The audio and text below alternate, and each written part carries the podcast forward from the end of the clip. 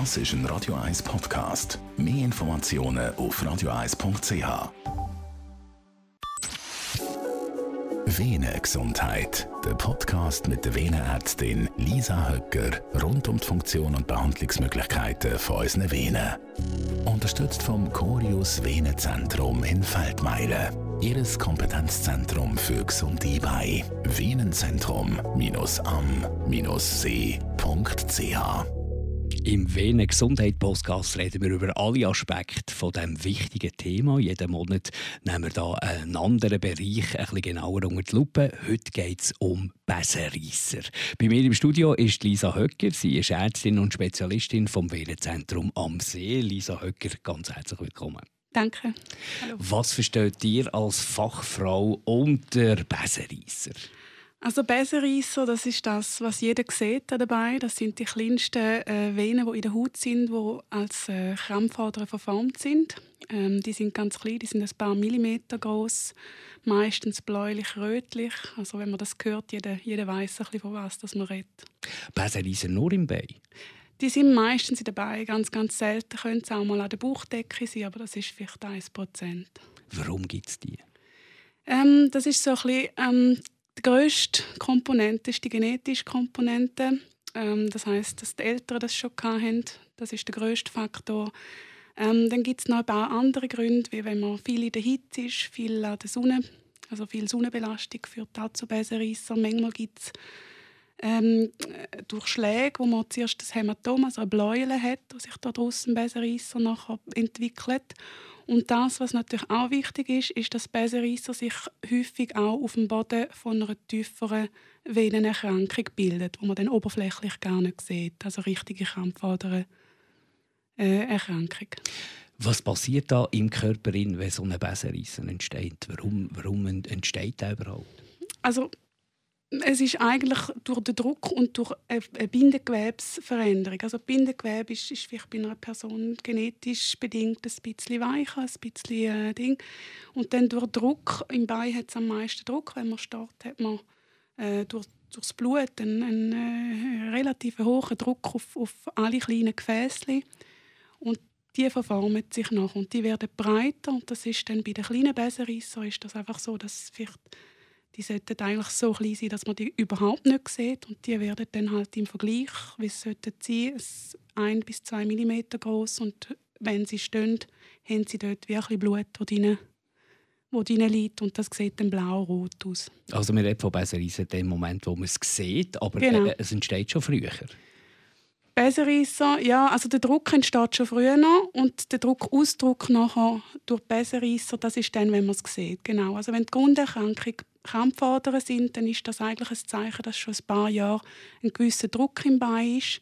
Ähm, durch, die, durch die veränderten Venen, die schon drunter sind und die geben den Druck natürlich auch in die kleinen Hautgefäße ab.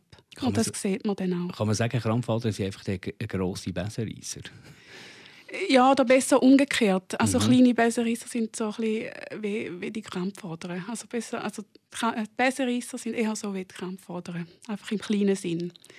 Muss aber nicht sein, dass darunter auch noch etwas ist, weil es ist auch viele genetische Komponenten. Also die genetische Komponente, die scheint mir sehr wichtig zu Sehr wichtig, ja. Und wenn beide Eltern das haben, ist es 75 Prozent, dass man es auch hat. Genau. Weiß man etwas, was das heisst genetisch? Warum das, das irgendwie Leute über Generationen alle betrifft? Also da muss man ein bisschen mehr ausholen, weil das sind eher Krampfadern auch, das bedingt. Also wir als Menschen, wir stehen ja viel auf zwei Beinen. Das heißt, wir haben ganz ein anderes Druckverhältnis als jetzt das normales Säugetier. Und das heißt, wir haben auf Venen, die eigentlich auch im ganzen Körper so recht stabile Wände haben, hat man einen höheren Druck.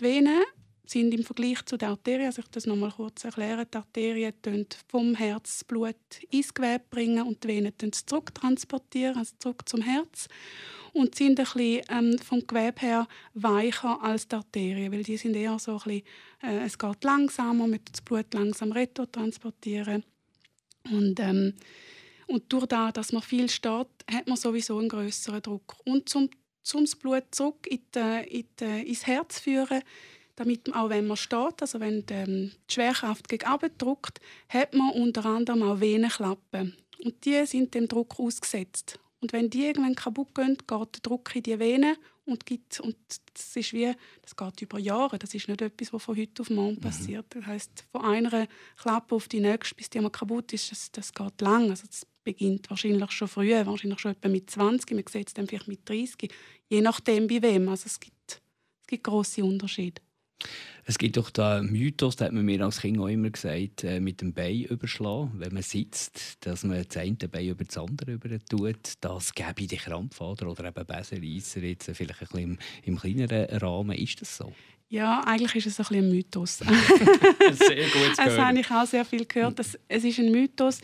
Was natürlich kann sein, wenn man gerade unter dem Bein schon eine Krampfader hat, wo man überschlägt und dort noch drauf drückt, dass es dann noch ein bisschen mehr Druck gegeben gibt. Aber wenn man sonst gesunde Venen hat, ist das ein Mythos. Da muss man sich keine Sorgen machen. Man hat so ein das Gefühl, es ist optisch vielleicht nicht so schön, aber sonst wird nicht irgendwie grösser äh, darüber diskutiert oder dem wahnsinnige Aufmerksamkeit äh, geben. So ein bisschen landläufig sind Besenreisen gefährlich? Nein. Nein, das ist wirklich nur ein kosmetisches Problem, weil das sind ganz kleine Venen, die machen keinen medizinischen Schaden. Ganz, ganz selten mal können die Schmerzen machen, wenn es viel sind. Aber das ist ein kleiner Prozentsatz. Also bei den meisten ist es wirklich kosmetisch. Bei gewissen älteren Leuten, die auch viel Besenreisser haben und sehr dünne Haut haben, kann es wiederum, durch das, dass die Haut sehr dünn ist, äh, sehr unangenehm sein, wenn es anschlägt, weil es dann halt dort rausblutet. Und dann tut man es eigentlich dann schon sehr gerne behandeln. Aber sonst ist es eigentlich ein kosmetisches Problem und überhaupt nicht gefährlich. Die Besenreisser, die sieht man ja also nimmt man an, die sind sehr nah an der Hautoberfläche, ist das so? Genau, die sind in der Haut. Also die sind intradermal, also sozusagen in der Haut und darum sieht man die. Und die können auch nicht irgendwie aufplatzen?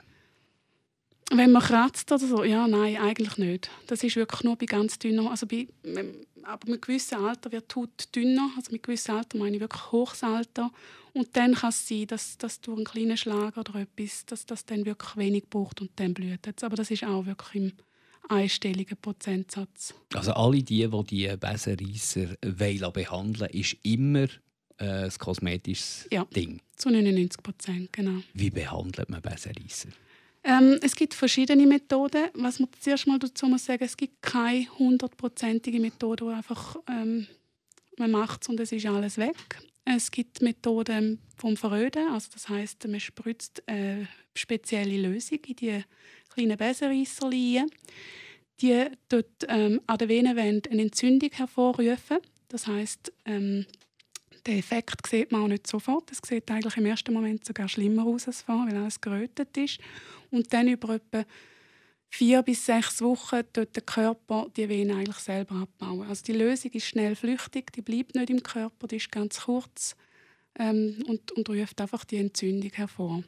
Genau, das ist die eine Möglichkeit. Die zweite Möglichkeit ist mit dem Laser. Mhm.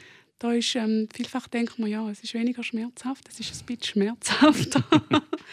ähm, und man muss auch ein bisschen differenzieren. Es gibt Besenreisser, wo, ähm, wo man besser mit dem Laser behandeln und es gibt Besenreisser, die man besser stechen Meistens fängt man lieber mit dem Stechen an, um die größeren und auch bläulicheren zu entfernen. Und wenn dann wirklich nichts mehr geht, dass man dann den Rest mit dem Laser macht. Was macht denn der Laser? Das ist ja so ein das, was man auch häufig hört, der Laser. Genau, der Laser, das ist... Ähm, der zieht, also so rote, äh, rote Partikel ziehen den an und das, dann wird das auch eigentlich die Venenwand zerstört. Das ist dann auch ein Prozess, der über zwei bis vier Wochen äh, sich entwickelt, dass das nachher die toten Zellen abbaut. Aber eigentlich tut der Laser mit der, ähm, mit der ähm, Frequenz, die der strahlt, eigentlich die, die roten Zellen angreifen, die durch, durchs Blut eigentlich dort gerötet ist. Also wir probieren bei beiden Methoden eigentlich den Körper so ein bisschen zu animieren, selber etwas dagegen zu machen. Genau, genau. Und auch bei all diesen Sachen, die nicht reinbleiben, ist es nach am Schluss der Körper, der entscheidet, wie viel das weggeht. Das heißt, man muss dann auch, also Patient oder Patientin muss darauf aufmerksam gemacht werden, dass es ähm, dass es nicht einfach sofort weg ist. Meistens braucht es zwei bis drei Behandlungen, je nachdem auch wie viel Besenreisser das man hat und wie, ähm, wie groß auch die Vorstellung ist, wie viel das muss weg sein. Also das ist, jeder ist ein bisschen unterschiedlich. Manchmal sieht man da schon etwas, wo, wo andere jetzt finden, das ist nichts. Das ist, das ist sehr individuell. Im kosmetischen Bereich gibt es immer so ein Diskussionen, was ist nötig, was ist nicht nötig. Wie geht genau. ihr in der Beratung mit dieser Thematik um? Ich denke, das ist extrem jedem selber überlassen. Die meisten, die das behandeln lassen, ist nicht einmal unbedingt zum anderen Leuten gefallen, sondern es stört es einfach persönlich. Ähm, vor allem, wenn es über die Jahre immer mehr wird. Es sind meistens kommt man ja nicht, wenn man eins, zwei hat, sondern wenn es mehr wird. Wenn es, es am Anfang von weitem das sehen, wenn man häufig darauf angesprochen wird, oh, ist da ein Bläuele oder was ist das dort oder irgendwie und das sind die Gründe. Und ich glaube, das ist jedem seine Entscheidung und interessanterweise viele Leute, die jetzt sonst kosmetisch jetzt nichts machen würden, Besenrisser sind schon etwas, was viel stört. Der hat äh, ja. irgendwann einfließen in unserem Gespräch ältere Leute. Also das wird das Thema sein, dass das vor allem auch ältere Leute betrifft. Nein, das fängt schon jung an. Aber bei älteren Leuten ist der Unterschied, es, es, ist ja zunehmend mit dem Alter. Und man muss auch sagen, es sind ganz, ganz wenige Leute, die am Schluss des Lebens wirklich keinen einzigen Besenreisser haben. Vielleicht maximal 10 Prozent, die es nicht haben. Irgendwo hat man irgendwann auch einen Besenreisser, vor allem eben mit dem Alter. Und was ich vorher gemeint habe mit älteren Leuten, ist, dass dort gibt es einen Unterschied, weil dort fängt die Haut an dünner werden und dann wird es möglicherweise ein medizinisches Problem. Gibt es Unterschiede zwischen Mann und Frau? Ja, bei den Besenreissern schon. Und zwar durch das, dass Frauen häufig auch noch den Hormonen ausgesetzt sind, in der Pubertät, äh, in Schwangerschaft etc. sind Frauen häufiger betroffen, was Besenreisser angeht. Also es gibt auch viele Männer, die es haben, aber deutlich mehr Frauen. Wenn man so eine Behandlung oder sich so zu einer Behandlung entscheidet, eben, der gesagt, es braucht einen Moment, es braucht vielleicht auch mehrere Behandlungen. Also mhm. es besteht auch die Möglichkeit, dass noch einmal gut ist. Ja, wenn man ganz wenig hat, kann es durchaus sein. Es kommt auch ein bisschen darauf an, wie gut spricht man darauf an. Ähm, ja, aber meistens zwei, drei Mal muss man rechnen, also so im Schnitt. Ist das genau. etwas, wo man irgendwie betäubt wird lokal oder passiert das total ohne jegliche Betäubung? Das passiert ohne, ohne Betäubung. Wieso denn? Also ich meine, ähm, mit dem Laser, also, oder gesagt, was schmerzhafter ist, könnte man ja, lokal irgendwie Was man manchmal macht bei Patienten, die sehr Angst haben ähm, oder sehr schmerzempfindlich sind dabei. Das sind ja auch große Unterschiede da. Es gibt so eine Creme, wo man auch dem Kind aufstellen tut, wo man nachher muss stechen muss. Also so ein Emlagel, was ein bisschen Lidocain, also lokales Betäubungsmittel, ähm, topisch, also topisch heisst in der Creme drin hat, wo man auf die Haut tut, aber das ist nicht komplett betäubt. Das ist einfach ein bisschen weniger. Was kennt man für Nebenwirkungen bei so einer Besenreisserbehandlung? Ähm, bei der Besenbereisserbehandlung, also die eine Nebenwirkung ist, dass nachher wirklich eine allergische Reaktion gerötet ist. Das verschwindet aber wieder. Das andere ist, ähm, das, was sehr unangenehm ist, ein Metting. Ich erkläre gerade, was ein Metting ist. Ein Metting ist, wenn man den Besenreisser sticht und mhm. der verschwindet, aber an dieser Stelle hat es nachher wie ein ganz feines Netz von ganz, ganz feinen, noch feineren Besenreisserli, wo von weitem wirklich ein roter Fleck aussieht. Dort ist halt, da probiert man so ähm, zu verhindern, indem dass wir ähm, die Kompression nach der Behandlung machen, dass es einen gewissen Druck drauf hat, ähm, dass man ähm, die Sonne meidet, ähm, aber ganz ausschliessen kann man es nicht. Man kann es nachher dann auch nochmal stechen oder nochmal lasern. Es braucht aber viel Geduld, also von Seiten des Patienten und auch vom Arzt wahrscheinlich. Habe ich nach der Behandlung äh, irgendwelche Einschränkungen? Ja, äh, wie ich vorhin gesagt habe, die Sonne. die Sonne, gar, ja. Genau. Also die Sonne, die sollte man meiden. Die sollte man mindestens für drei Wochen meiden. Also es ist, wenn man jetzt gerade in die Ferien geht, irgendwie auf Hawaii oder irgendwie, sollte man vorher nicht besser stechen. Ähm, der eine Grund ist eben, am Anfang ist es gerötet und sieht sowieso nicht so schön aus. Und der zweite Grund ist, ähm, man tut ja die Venen wie ähm, verschliessen oder entzünden. Und dann hat es ein bisschen Restblut drin, das abgebaut wird. Das Restblut hat Eisen drin. Mhm. Eisen kann sich ablagern und braune Flecken machen. Und mit der Sonne tut sich das noch verstärken. Und das wäre dann irreparabel? Oder? Ja, das verschwindet bei 80 Prozent innerhalb von ein paar Monaten wieder, aber es ist nicht schön. Also nicht an die Sonne, wie sieht es genau. aus mit Sport, mit Schwimmen? Sport, das wird auch ein bisschen unterschiedlich äh, gehabt in den Unterfachleuten. Ähm, ich empfehle eine Woche nicht. Der Grund ist, durch Sport dabei, man hat wieder ein Hitze, also man tut Hitze aufbauen. Mit Hitze tut sich natürlich jede Vene wieder, wieder verbreitern, öffnen. Die Wahrscheinlichkeit, dass es dann schön weggeht, ist einfach kleiner. Sachen, die ähm, ästhetisch sind, ist natürlich auch etwas, das niemand zahlt, außer dich selber. Ja, genau. das muss man wissen. genau, nein, das ist keine Krankenkassenleistung. Genau. Und das kommt ein bisschen, der Preis gestaltet sich ein bisschen nach dem Aufwand, oder? Ja, nach dem Aufwand, also eigentlich ist der Preis nach Sitzung. Äh, es ist überall ein bisschen ähnlich. Ähm, eine Sitzung ist so ungefähr um die 300 Franken, genau. Das ist etwa eine halbe Stunde. Also, da kann man sich da ausrechnen. Genau. Was natürlich jetzt äh, auch vielleicht die Frage aufgeworfen wird, jetzt mal abgesehen vom Genetischen, wo man einfach schlichtweg keine Chance hat, ja. kann man irgendwie vorbeugen? Kann man irgendetwas machen, für dass die Benzenreisser weniger oder gar nicht kommen? Ja, das ist eben genau ein, ein schwieriges Thema. Viel machen kann man nicht. Wie ich am Anfang schon gesagt habe, die Sonne meiden, also man sollte Sonnenbaden ist also aus mehreren Gründen nicht so gesund. Mhm. Für Besenreisser auch nicht. Also es gibt mehr, das ist erwiesen. Ähm, Berufe, wo man viel muss stehen das ist natürlich auch, gibt mehr Druck. Da lohnt es sich eventuell, Kompression Strümpfe zu tragen, auch wenn es unangenehm ist. Also Berufe, wo man wirklich an Ort und Stelle äh, tritt. Oder zum Beispiel ähm, auch, äh, wenn man Berufe hat, die in der Hitze ist, also typischerweise äh, Kochen oder, oder irgendetwas in dem Sinn, das sollte man auch eher, das kann man nicht vermeiden, aber dann vielleicht mit Strümpfen unterstützen. Aber in diesem Bereich hilft jetzt also Sport und gesunde Ernährung und wenig Alkohol und kein Nikotin nicht? Nein. Nein Schon mal schön zu hören. Schon mal ja, schön genau.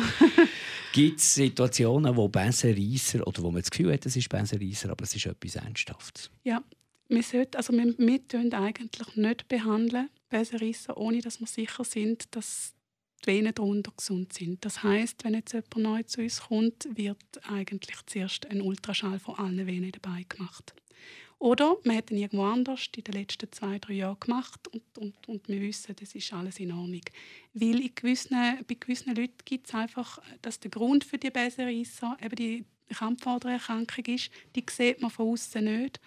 Und es wäre im einen schlecht, wenn man es verpasst, und im anderen gibt es auch die schlechteren Resultate nachher von der Behandlung her. Weil wenn es nicht behandelt ist, die tiefe Problematik, ähm, dann kommt es gerade wieder. Also dann stiche ich die weg, sind vielleicht ein bisschen weg und dann ein paar Monate später sind sie wieder da. Das sind auch ist, sind beide unhappy. auf, auf was schaut ihr denn beim Ultraschall?